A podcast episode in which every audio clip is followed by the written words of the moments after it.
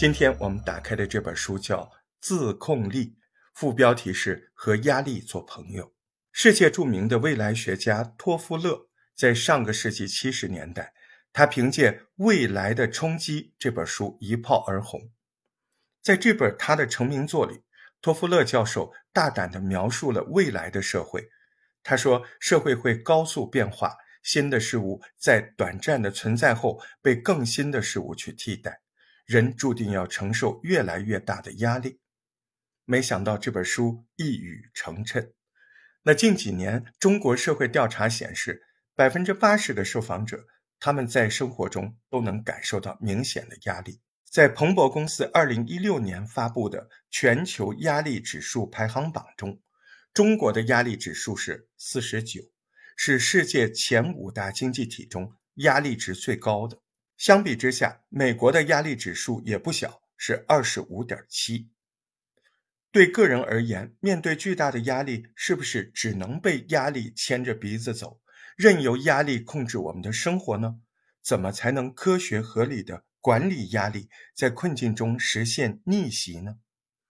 这本书的作者凯利·麦格尼格尔是美国斯坦福大学的健康心理学家。他在研究中发现，人们对压力管理的错误认知，导致了压力管理的无效，限制了自身潜力的爆发。他说，人们对压力的印象往往是负面的，完全忽视了压力的积极意义。原有压力管理的本质就是避开压力，但不解决根本问题。如果你想实现有效的压力管理，那就要合理的评估压力，那就是压力的积极作用。培养正向的压力思维模式，最终才能驾驭压力，在困境中实现飞跃。在斯坦福大学，麦格尼格尔有两门非常受欢迎的心理学课程，分别是自控力科学和在压力下好好生活。二零一二年，麦格尼格尔以自控力科学这门课程为基础，出版了百万畅销书《自控力》。接着，他又将在压力下好好生活这门课程中的精华内容提炼总结，写下了《和压力做朋友》这本书。麦格尼格尔有关压力管理的演讲视频点击量远超千万，迄今为止仍然是 TD 创办以来点击率最高的二十个视频之一。那今天咱们分享的这本书回应了三个核心问题：第一个核心问题，我们该如何认识压力？第二个核心问题，压力带给我们怎么样的好处？第三个核心问题，如何转变压力管理模式，在压力中实现能力的爆发？先看第一个问题，究竟什么是压力？在麦克尼格尔看来，压力就是你在乎的东西发生危险时引起的你的反应。那这个定义涵盖的范围很广，它既包括一切人们不想要的体验。也包括任何可能出错的事情。麦克尼格尔强调，压力虽然是一种负面的体验，但它不只有负面作用。我们应该把压力当做一个中性词。压力并不意味着个人情绪管理的失败，它只是一种常见的情绪体验。麦克尼格尔在书中分享了一个非常有趣的观点：人们对压力感到焦虑，但常常不知道自己说的这个压力。它到底是什么？即便是一些知名的心理学家，也会对压力产生错误的理解。那么，压力到底是什么呢？我们先看看传统的压力的定义从何而来。我们一般认为，压力是一个社会性问题，在人类群体得到集中的体现。但事实上，心理学对压力的研究是建立在动物实验的基础上。麦格尼格尔认为这多少有点荒谬。正是这种把小白鼠和人类进行不恰当类比的做法，导致人们多年来对压力产生了深深的误解。心理学对压力的研究起源于一位匈牙利的学者，他是内分泌学家汉斯·塞利。这个发现纯属意外。在一次实验中，他往小白鼠身上注射了提取自奶牛的荷尔蒙。他希望通过这个实验来研究荷尔蒙的作用，结果出人意料，小白鼠染上了出血型溃疡，免疫系统的所有器官都缩小了。这是荷尔蒙惹的祸吗？赛利教授试着注射其他物质，结果小白鼠们仍然出现了同样的症状。哎，最后赛利教授灵光一闪，得出了结论：小白鼠出现症状不是因为被注射了东西，而是因为注射本身。赛利发现，小白鼠获得任何不舒服的体验，都会出现同样的症状。不管是将它暴露在非常热或非常冷的环境里，还是强制它运动不准它休息，或者是用噪声不停地骚扰它，或者是抽取小白鼠的脊髓，在四十八小时中间，小白鼠们都会肌肉紧张，消化道出现溃疡，接着免疫系统慢慢失灵。压力研究就是这样诞生了。赛利教授用“压力”一词指代。他对小白鼠做的这个事情，也指代小白鼠对这些虐待的反应推演到人类的身上。赛利认为，压力就是身体对施加在身体上的任何行为的反应，而压力会显著的危害人体健康。那这样的研究结果有什么漏洞呢？麦格尼格尔犀利地指出，那些小白鼠经历的是虐待，很难跟人类日常生活中面对的压力画上等号。赛利的研究乍听有道理，实际上非常不靠谱。你看，这个研究过分的依赖实验室动物，没有把人类当作压力的研究对象。如果你是一只实验室的小白鼠，你的一天要面对以下问题：无法预料随时可能出现的危机，被扔进水桶，被强迫游泳，哎，快要被淹死，被圈养在那种有限的空间中，拼死去争抢有限的食物。这哪是压力？这是绝境中的生存考验吧？跟人类感受的压力，它是一回事儿吗？它完全不是一回事儿。人们在使用“压力”一词的时候，忽视了太多的细节，没有区分虐待、创伤和日常烦恼的差别。作者的一位孕妇的朋友看到一篇报道后，忧心忡忡，因为报道中说，怀孕期间的压力会传递给下一代。而这位孕妇目前正承受着巨大的工作压力。麦格教授迅速地去查阅了那篇报道，发现这不过又是媒体对压力的误读。文章引用的研究也是关于小白鼠的。在那项研究中，小白鼠被关在狭窄的容器中，只能通过容器上几个小孔呼吸。这跟孕妇感受的工作压力，那显然不是一回事儿嘛。针对人类的研究显示。人类的孕期，孕妇承受较大压力，生出来的孩子大脑发育更好，心脏更有力，抗压的生理指数更高。没错，孕妇的压力确实会传给孩子，但是传的是好的部分，能增强孩子的抗压能力。因此，作者呼吁我们重新看待压力。他认为压力跟我们在乎的事情有关，一旦我们在乎的事情受到威胁，我们就会感受到压力，这是一种十分正常的情绪反应。我们没有必要为压力感觉到焦虑恐慌。接下来，我们来谈谈压力是否真的对我们有害呢？一直以来，健康专家都告诉我们，压力会提高人类得感冒、抑郁症甚至心脏病的风险。压力还会杀死脑细胞，破坏 DNA，加速衰老。麦格尼格尔在查阅大量的心理学研究后得出的结论，把自己都吓了一跳。他的研究成果发现，损害人类心理和生理健康的不是压力本身，而是你觉得压力有害这种观念。一九九八年，三万个美国成年人接受了一项关于过去一年他们承受压力状况的调查。调查中有这样一个问题。你认为压力有害健康吗？这个问题一直压了八年之后开始揭开魔盒。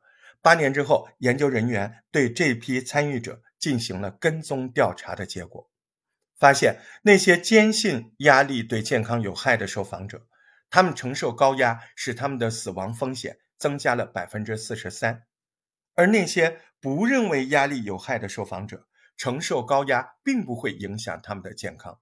实际上，他们的死亡风险甚至远低于那些说自己只能承受很少压力的人。这个发现令研究者感到惊奇，因为根据美国疾病防御与控制中心的数据，相信压力有害，可能成为全美第十五大导致死亡的原因，比什么皮肤癌、艾滋病和自杀这些夺取生命的可能还要多。那传统的压力研究对这个难辞其咎，研究者们总是把压力描述成可能会引起一切危机的导火索，因此人们应该努力消除压力，平复心情。这样的观点其实导致了更多的逆反心理。说个非常熟的例子，比如很多地方的香烟盒常常印有恐怖的警示图片。香港啊，泰国，他们的香烟上都会贴这样，哎，得了癌症啊，或者是很可怕的生病的样子。因为医生们认为这种可怕图片可能会增加人们的心理压力，降低吸烟者对香烟的渴望。那事实上，结果会怎样呢？事实上，调查研究警示图片不但没有减少香烟的销量，反而增加了吸烟者对香烟的渴望。怎么回事呢？特别是那种肺癌患者躺在病床上奄奄一息的图片，研究者深入调查之后发现，确实看到这些图片，确实引发了人们的压力和焦虑。但是，但是，但是非常重要。但是对于这些人来说，在那一刻，还有比抽烟更好的缓解压力的办法吗？你看。现有的压力让我们忙于平复心情，顾不上解决根本问题。以上的以上是这本书探讨的第一个问题：什么是压力？在麦格尼格尔教授看来，压力是人们的一种负体验，但它并不只是带来负面效果。压力只出现在你在乎的事情受到威胁时，那这意味着。只要你有所在乎，有所追求，那就不可能避免压力的出现。当早期压力研究学者呼吁人们缓解压力、避免焦虑的时候，他们并没有注意到压力不过是人生常态的一部分。我们过分强调压力有害，就会导致人们不知道如何应对压力，从而引发了人们对压力感受的恐慌、焦虑。接下来，我们来听今天的第二个核心问题：压力到底会给我们带来怎样的好处？最新的科学研究表明，压力不但没有害处，反而能激发人的生理爆发力，促进人的社会交往，还能在一定程度上改善我们的健康状况。大多数人肯定对这个结论表示怀疑。作者说，他自己也一度对这个发现感到不安。因为这个结果颠覆了他对压力科学多年的学习，但是在事实数据面前，他不得不如实报告自己的发现。压力如何在生理层面激发人类的爆发力呢？我们来回想一下，你经历过的压力很大的场景，你还记得当时的感受吗？呼吸沉重，心跳得很快，精神高度紧张。人的身体在高压状况下会释放出远高于平常的能量。在高压的状态下，你的肝脏把更多的脂肪、糖分解出来，为血液加油；你呼吸加深，为身体导入更多氧气；心跳加速，将氧气、脂肪、糖输送到你的肌肉、大脑。压力荷尔蒙帮助肌肉、大脑更有效地接受和使用能量。通过这些方式。你的压力反应使你做好准备应对面前的任何挑战。正因如此，我们总能听到那些在危机中激发潜能的求生故事吧？比如，在美国俄勒冈一次事故当中，两个十岁的小女孩徒手抬起了一吨重的拖拉机，把自己的爸爸救了出来。除了激发身体的爆发力，压力还能明显的促进社会交往。提升人们的沟通质量，这是为什么？想想一个羞涩内敛的人，他平时很少找其他人吐露衷肠，但在压力困境中，他更容易参与对话，积极的回应别人，寻求和他人的沟通。这并不是一种偶然现象。之所以产生这样的效果，是因为压力会刺激催产素的分泌。催产素是一种动物性激素。人们常以为只有女性孕妇才会分泌催产素，但事实上，不论男女都会分泌催产素。研究发现，人们在拥抱的时候，我们的脑垂体会释放大量的催产素。正是因为这样，催产素常常被媒体吹嘘为什么爱情分子啦，什么拥抱荷尔蒙了。其实，催产素的作用远不止这些，它负责调整大脑的社交功能。最明显的作用是建立和强化社交纽带。这就解释了它为什么会在拥抱、哺乳这种过程中被大量的释放。当催产素大量分泌的时候，人们就会不由自主地渴望跟别人的链接，比如触摸，比如发短信，甚至一起喝个啤酒、约个饭。这个时候，我们也更愿意信任他人和帮助他人，并且能够从关爱他人的行动中获得满足。那从这一点看来，压力使人产生一种亲社会的反应，既从客观上提升了人们进行社会交往的欲望。又在主观上提升了人们的满足感。此外，催产素还是勇气荷尔蒙，它会抑制大脑的恐惧反应，遏制身体僵硬、不知所措种种本能的反应。它会让你勇敢面对平时不敢面对的挑战。有部电影叫《荒岛余生》，我不知道你看过没有？那个男主角就是因为飞机失事，漂流到无人的小岛，他遭遇了人生最大的危机。但是这种困境激发了他强烈的求生欲望。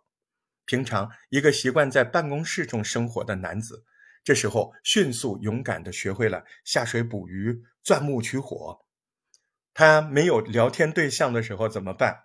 缺乏聊天对象，没有抑制男主角渴望沟通的这种热切心情。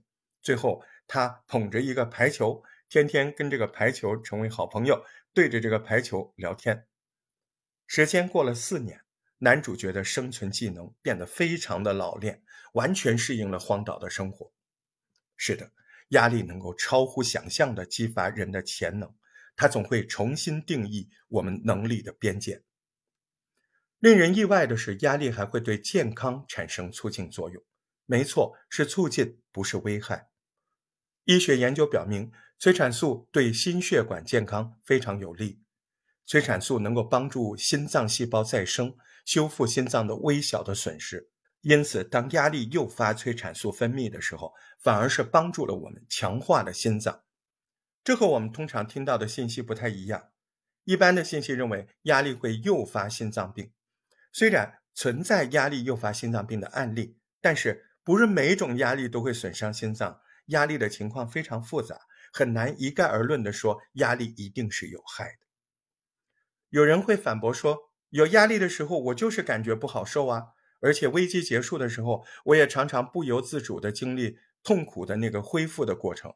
这个过程里，我很难停止回忆先前发生的事情。而且你看，好多小说、电影都在强调这个过程中的无力感、压迫感，把这个过程都描述得很痛苦啊！你大可不必紧张。科学告诉我们，这是大脑在遭遇压力后的自动反应。大脑。”鼓励你记住已经发生的事情，汲取教训，从而帮助你应对未来的压力。以上就是我们今天分享的第二个问题：压力会给我们带来怎样的好处？总结起来就是，压力给个人潜能的爆发创造了条件。压力会诱发身体的积极反应，为应对危机提供更强大的爆发力。压力会促进催产素的大量分泌。而催产素可以促进人的社会交往，让人变得更勇敢，也可以更好的维护心血管的健康。接下来进入今天的最后一个问题：怎样才能化压力为动力，在困境中实现能力爆发？答案很简单，就是形成正向的压力思维模式，在压力环境中开发自我的潜能。尽管压力为我们提供了潜能爆发的条件。人们却不知道怎么应用压力，对压力的习惯是抱怨，那就造成了我们对自身潜能的一次次浪费。该怎么解决这个问题？麦格尼格尔教授认为，只要我们能培养正向的压力思维模式，就能主动的利用压力所激发的潜力，实现个人的成长发展。那什么是正向的压力思维模式呢？麦格尼格尔认为，思维模式就是大脑的基本认知结构，是我们看待这个世界的方法。思维模式虽然很难直观的被人感受到，但人们所想所做的每件事儿都是通过它实现的。每一次小小的思维模式的转变，在成千上万次的积累之后，就会明显的改变我们每个人的状态。所谓正向的压力思维模式，就是认为压力是有好处的、有意义的，它将对我们的生活质量带来长期的影响改善。这好像听上去很扯，但这方面的研究案例比比皆是。乐观去看待自己变老的人，他们得心脏病的概率会比一般人低百分之八十。接受过正向压力思维教育的人，在高压面试中的表现。远远胜过那些一直认为高压有害的面试者，而以上他们接受的正向压力思维教育，也不过只是观看一个三分钟的短片。这个短片宣扬压力有利于人们发挥潜能。你看，只是一个三分钟观看的过程，就会让很多事情发生微妙的变化。那么，如何培养正向的压力思维模式呢？压力思维干预有三个步骤。首先，我们要正视压力的存在，合理的定位压力。压力不是个体问题，人们普遍会感受到压力。其次，肯定个体的成长性。你现在解决不了的一些问题，那不代表以后永远都解决不了吧？没必要为现在的烦恼太过于沮丧。最后，认清压力背后的意义。高压力总是和有意义的事情一起出现，不是吗？压力能够帮助我们突破已有成绩的上限，掌握这类问题的解决方案。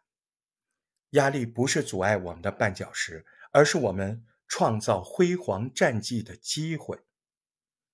斯坦福大学的心理学家格雷教授是思维干预领域的大师级人物，他对美国的一批大学生进行过一次非常成功的干预，很多的大一新生。都会因为缺乏归属感出现严重的焦虑现象，但是很少会有人把这种焦虑感说出来。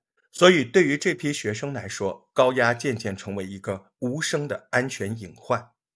其实，缺乏归属感出现在我们每个人的生活中。你回想一下，你上一次加入一个社团，或者刚刚进入一个单位时的经历，挫折、误解、生疏的环境。都会被我们看作，哎，我好像不属于这儿啊。这种证据，你会不由自主的逃避新事物，会不由自主的不愿意跟那些人沟通。那这类行为又反过来提高了你在那个环境下做事失败、社交孤立的种种可能。那这种种种可能又再次暗示你不属于那儿啊，让你就更难获得对那个新环境的认同。在这位教授的思维干预项目中，不提前通知新生，突然让他们无端的阅读一份调查报告。这个报告指出，每个人都面临社会归属感挑战，但这个挑战难度会随着时间推移减弱。即使现在的环境让你觉得困难，同学们也会在实践中获得成长，更好的融入环境。经受过归属感危机的大学生，在未来一定更擅长处理融入问题。读过这个报告之后，工作人员请学生写一个短文，反思自己的新校园生活，然后给下一届的新生留下建议。对，读一篇文章，写一篇短文，留一条建议，这就是整个干预过程。接着不断跟踪这个项目，跟踪后。发现这个项目对非洲裔，就是黑人学生的影响非常的成功。非洲裔学生通常是最缺乏归属感的学生。干预的结果出乎意料的好，在接下来的三年当中，这批参与研究的学生在学业表现、健康程度还有幸福感等等方面都有了大幅的提升。到了大学毕业的时候，他们的学习成绩远远高于那些没有参与项目的伙伴。这类思维干预最让人称奇的地方是，人们虽然会受干预的影响，却会忘记干预的过程。尽管大家在行为上普遍受到了影响，但他们毕业的时候，只有百分之八的人记得当年做了一个思维干预。新的思维模式已经成为他们认知结构的一部分，他们忘记了干预措施的行为，但是内化了干预过程中的信息。这也正是压力思维干预为每个个体赋能的地方。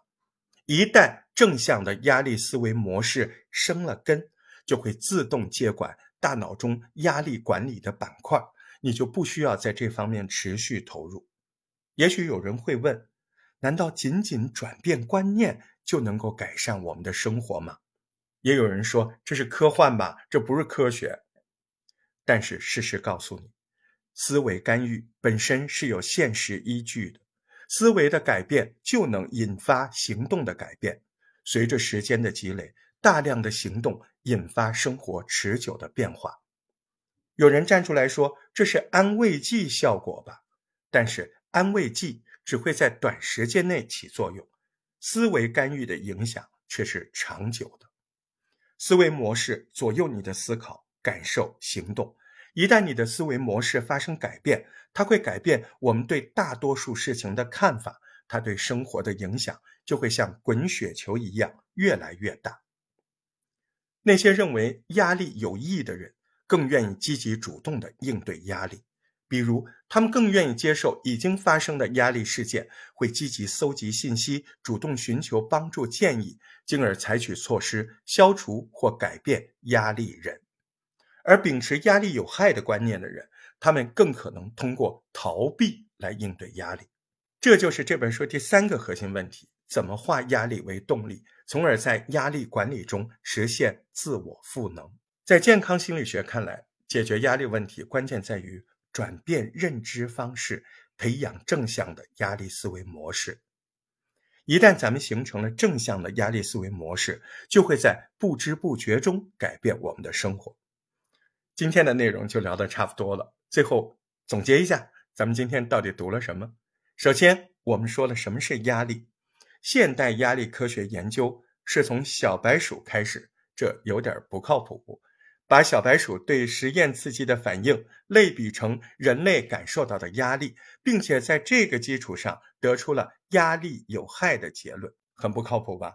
作者麦格尼格尔认为，这种把小白鼠跟人的类比非常不恰当，因为人类在日常生活中感受到的压力和小白鼠在实验室里经受的那些极端刺激，这两者差别很大，压力。是人们对在乎的事情遇到危险的时候的反应，是一种中性的体验。